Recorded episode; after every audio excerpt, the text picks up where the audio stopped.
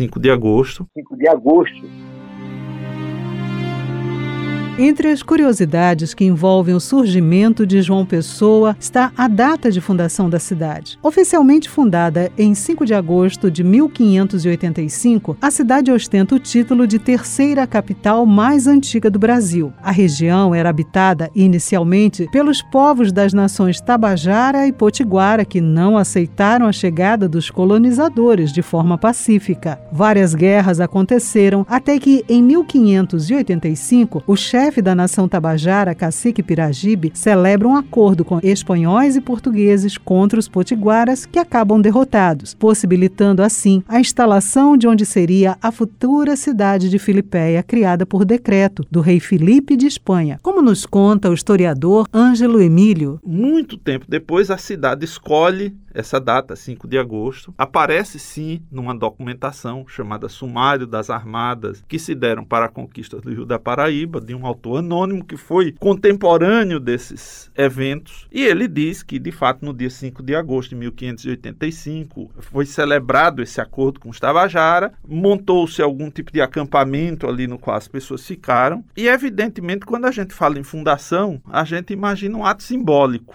efetivamente, talvez boa parte das pessoas possa pensar assim, não, foi feita a fundação e no dia seguinte tinha ruas, casas. Provavelmente ali, eh, se a gente fizer um exercício de imaginação, foram colocadas, digamos assim, algumas taperas de taipa cobertas de palha com o que se podia fazer naquele momento. Algum tempo depois, uma nova expedição começa de fato a construir os fundamentos da Filipéia de Nossa Senhora das Neves. Então, é estabelecido esse, esse tratado, essas pessoas ali ficam, a partir do dia de Nossa Senhora das Neves, um, um pequeno destacamento, muito mal instalados, mas ali como se fosse um, um acampamento militar. Alguns meses depois voltam uma segunda expedição, já dessa vez com materiais de construção, enfim, com caráter mais permanente. Você começa a, a fazer roçar os matos, demarcar as primeiras ruas. Segundo Ângelo Antônio, o costume ao longo dos anos de se celebrar a data da padroeira da cidade vai se firmar cada vez mais.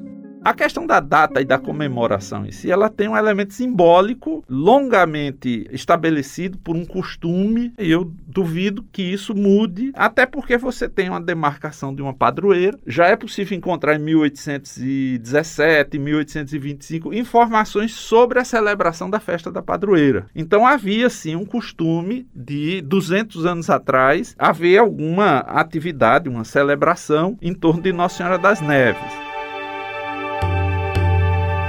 De igual modo, o ex-vereador Flávio Eduardo Maroja Ribeiro, o mestre Fuba, como ele é mais conhecido, abordou também essa questão da data de fundação da capital paraibana em um livro de sua autoria lançado em 2008. Mas é um livro que passeia desde a, descoberta da Paraíba, né, por Américo Vespúcio, né, a primeira expedição depois de Cabral foi exatamente Américo Vespúcio que veio para aqui na Baía da Traição. Até os conflitos entre os potiguaras e os tabajaras, os potiguaras eram, eram os nossos índios que habitavam aqui, os tabajaras vieram da Bahia, entraram em conflito, até que o índio Piragibe, que era o, o cacique-chefe dos tabajaras, fez um acordo com Martins Leitão para colonizar a Paraíba e então veio no dia 5 de agosto, exatamente João Tavares com, com sua frota e expulsou os potiguaras daqui. Para você ter ideia, o dia 5 de agosto a gente comemora como o dia do aniversário da cidade, mas na verdade João Tavares, quando chegou aqui para expulsar os potiguaras, ele nem sequer escolheu o local onde seria erguido o forte. A pedra fundamental, na verdade, só veio acontecer no dia